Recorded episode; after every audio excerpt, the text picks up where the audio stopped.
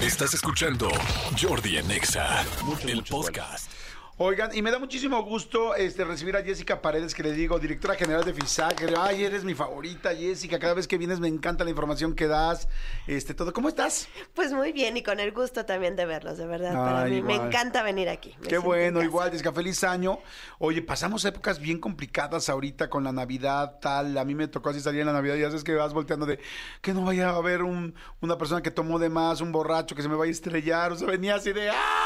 Claro, porque ya sabes que todo el tiempo. Sí, es muy fuerte esto, ¿no? Todas estas épocas, bueno, en realidad todo el año, todo el tiempo, todos los días, todos los fines de semana, todos los martes para la gente que toma en martes, o sea, es difícil, ¿no? Pues tenemos los nombres, ¿no? Gluglunes, Martínez, miércoles. Así es, a ver, ¿cómo es? ¿Gluglunes? Gluglunes, Gluglunes, Martínez. Martínez de Martínez. De, de Martínez, ajá. Miércolitros. Miércoli- Jueves. Jueves. Beviernes. Sabadrink y Pomingo, ¿no? ¡Ay, O no sea! O sea, la verdad es que pretextos siempre hay, pero bueno, es un hecho que en esta época de Guadalupe Reyes sabemos que se incrementa. ¿no? Sí. Y también lo podemos ver en las estadísticas. O sea, el, justo en diciembre, de todos los accidentes automovilísticos que hay, el 5% son relacionados con el alcohol. Ok. Y es más, eh, hubo ahora en detenciones del alcoholímetro, pero bueno, más de 2.000 personas salieron positivas. Porque o sea, estuvo 24-7. estuvo 24-7. O sea, en diciembre dos mil personas se fueron al alcoholímetro Sí, aquí en la de Ciudad de 2.000 México. personas positivas. Entonces, queda claro que todavía tenemos que reforzar el tema y sobre todo la percepción del riesgo, ¿no? El saber que no soy Juan Camaney. No sé si mi frase es muy antigua, ¿verdad? No, me, me- me vi pero muy es viejita. real. Pero es no, real. no soy peso pluma, no, peso pluma también está terrible, no. No, no, no soy todopoderoso. No, No soy todo, no soy Superman, digamos, eso lo va a entender todo el mundo. No soy Superman y tenemos Bueno, que entender. Superman también es ya, Ya- viejo es dentro de los No, pero te fijas que tú y yo dijimos Superman y ella dijo Superman. O sea, Sí. ella sí fue actual. A ver, ¿quién sería uno más actual? O sea, uno muy actual. Aquaman. Ah, Ándale, Deadpool. No, no soy Aquaman porque andas en el agua. Ah, oh. Entonces andas ahogado, ¿no? Entonces, eh, pues bueno, aquí lo que queremos recordar, como siempre, es aprender a divertirnos, a planear nuestras fiestas y obviamente una recorda- una- un recordatorio es no combinar alcohol y volante. Eh, es algo muy sencillo. Si te quieres ir de fiesta, planea cómo vas a regresar. Eh, si decidiste beber, entonces no tomes tu auto, no tomes el de otra persona. Pero también importante, copilotos. No, No se suban con conductores que han bebido. Es que es mi pareja. Pues sí, pero no vas a poder eh, detener nada. Ahora va a haber dos implicados. Entonces podemos hacer Convéncelo, algo o mucho- sea, es como, ¿sabes qué? Vámonos en Uber, corazón. Mañana mandamos por el coche, vamos a pedir un taxi, vamos a pedir un Cabify, vamos a pedir, no sé, algo. nos quedamos a dormir, ¿no? Digamos, porque lo que es la conducción es algo que hacemos automático. No sé si les ha pasado, y hablando del cansancio a veces Sí, también. sí. Te subes al coche y cuando volteas, no Ya te das llegaste. cuenta. Ya llegaste y no dices, ¿en qué momento pasé la glorieta de reforma? No, ni siquiera te acuerdas. Sí, hasta con, digamos, atentos. Ahora imagínate con algún distractor como el celular. Ahora imagínate bajo el influjo del alcohol. Entonces, por eso, obviamente, nuestro llamado es tener todas nuestras habilidades cuando conducimos. Claro. Fíjate, que a mí, a mí esta Navidad me pasó algo bi- bien simpático. Yo, esta Navidad la pasamos en casa de, de- de mi hermana. Entonces, claro, yo iba al volante con mis hijos y, y mi mujer. Entonces, yo al día siguiente tomaba un vuelo relativamente temprano. Independientemente del vuelo, yo dije, como traigo, muchas veces mi mujer me dice, ¿vas a tomar? Si vas a tomar, entonces yo manejo. Ah, perfecto. Pero en esa ocasión dije, voy a estar muy cansado, tengo que tomar un vuelo. Y la verdad es que en toda la noche me tomé una copa, ¿no? No soy ningún héroe por hacerlo, simplemente lo que les quiero decir es que no sabes qué buena Navidad me pasé, no por haber estado en sobriedad o en ebriedad, no. No necesito el alcohol para pasármela increíblemente bien. Sí, consciente. Y entonces, cuando venía yo de regreso a, a- a casa, perfectamente tranquilo de que, de, que, de que yo venía bien, ¿no? Porque, vuelvo a decir lo mismo, lo mejor que te puede pasar es el alcoholímetro, ¿eh? Es lo mejor que te puede Sí, pasar. claro. Por supuesto. Pero venía yo exactamente pensando en lo que decías tú, amigo. Decía yo, güey, no me... O sea, a ver, son las 2 de la mañana. No hay forma de que me pase un alto. Ves que después de cierta hora que están los semáforos en preventivo, puedes pasártelo con cuidado. Decía, tengo tres veces más temor porque yo no sé si los demás tomaron la misma iniciativa que tomé yo. Es muy, es, es, es de, o sea, al, al- al caso que yo venía viendo el Waze, a ver dónde había alcoholímetro, para acercarme ahí, dije, me quiero ir por están los alcoholímetros. ¿Por ahí? Porque sé que por ahí no van a ir la gente que tomó. Ah, el güey dice los alcoholímetros. El, el Waze, o sea, no te dice alcoholímetro, pero ves, eh, te marca un policía y te marca como mucho tráfico. Pero ojo, se cambian de volada los alcoholímetros. No Sí, le hagas se tampoco caso a eso. O sea, no Sí, hagas. la, la idea, la idea es, como dices tú, lo mejor es el alcoholímetro. ¿Por qué? Porque es mucho mejor que te vayan, manden al torito en el peor de los casos a que te mates. Por ¿no? supuesto. Yo, por ejemplo, eh, me pasa que de repente llevas el coche, ¿no? Y de repente, pues, te- si te tomaste tres y dices tres, ya no pasas el alcoholímetro. Real, ¿eh? Ya no lo pasas.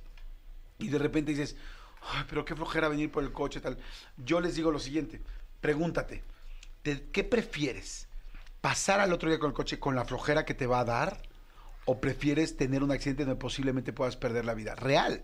Porque esto es real. O sea, todo mundo lo sabemos, que el alcohol pues te cambia muchísimo los sentidos, todo, y que hay una gran posibilidad, aunque tú te sientas que eres más eh, chingón para manejar, en realidad eres este, iba a decir Juan Camané, pero en realidad este eh, eh, es un cambio de perspectiva, o sea, no, no, no tiene la misma perspectiva, o sea, realmente no tiene los mismos sentidos y hay una gran posibilidad de que tengas un problema. Entonces ¿qué te da más flojera? Imagínate un accidente leve, perder tu coche, a tal, este, que, que una fisura, el cuello, dos meses con el cuello, tal. Estoy diciendo lo menos, lo menos, perder el coche 15, 20 días, llamar al seguro, en lugar de llegar a esa hora, a las 2 de la mañana, echártelo hasta las 6 de la mañana en lo que llega todo el mundo. Y eso es en un buen, una buena escenario. Imagínate. Bueno, no, por supuesto, mejor al otro día regresas a las 11 de la mañana, 12 del día por el Por coche. el coche. Y no pasa nada, ¿no? Y te divertiste. Y creo que lo acaban de decir ustedes. Esta parte de diversión en las, en las festividades no depende de una sustancia. Somos nosotros los divertidos. Y es ahí donde tenemos que poner muchísimo foco y tener eh, presente que necesitamos habilidades visuales, habilidades cognitivas, habilidades físicas y habil- habilidades hasta auditivas. Auditivas, claro. Porque a veces te puedes distraer con algo, pero ya te pitó el de al lado, entonces haces una reacción. Entonces sí necesitamos ciertas habilidades que tenemos que ir con nuestros cinco sentidos, digámoslo así, porque además lo decía Jordi, el alcohol actúa en el cerebro. Entonces, al actuar en el cerebro, vamos a ponerlo de esta manera, hace que tu juicio esté alterado. Y es el famoso yo invito, ¿no? El famoso de aquí a dónde, a Acapulco, y te va, ibas a Acapulco, te ibas a, a Cuernavaca y aparecías en otro lado. Porque tu juicio está alterado. Sí. Entonces imagínate en la conducción. Sí, sí, sí, a ver, si, si, si como, si como hombres, este, bueno, como seres humanos, no tomamos buenas decisiones sobrios, imagínense ebrios. Exactamente, ¿no? Oye, Menos. La vez pasada dijiste algo que me encantó, lo estoy apuntando. Hace que tu ju- juicio esté alterado. Este, es que a mí me gusta así, esas frases importantes, me gusta apuntarlas para, para saber, para recordarlas. Me decía la vez pasada, la gente piensa que maneja mejor cuando tiene alcohol, pero desde que entra el alcohol al cerebro, ¿qué es lo que hace? Me dijiste, o sea, que te cambiaba desde la vista, los reflejos, ¿qué es lo que Claro, hace? Lo que hace es deprimir el sistema nervioso central. Y deprimir no es llorar y tener al mariachi al lado, ¿no?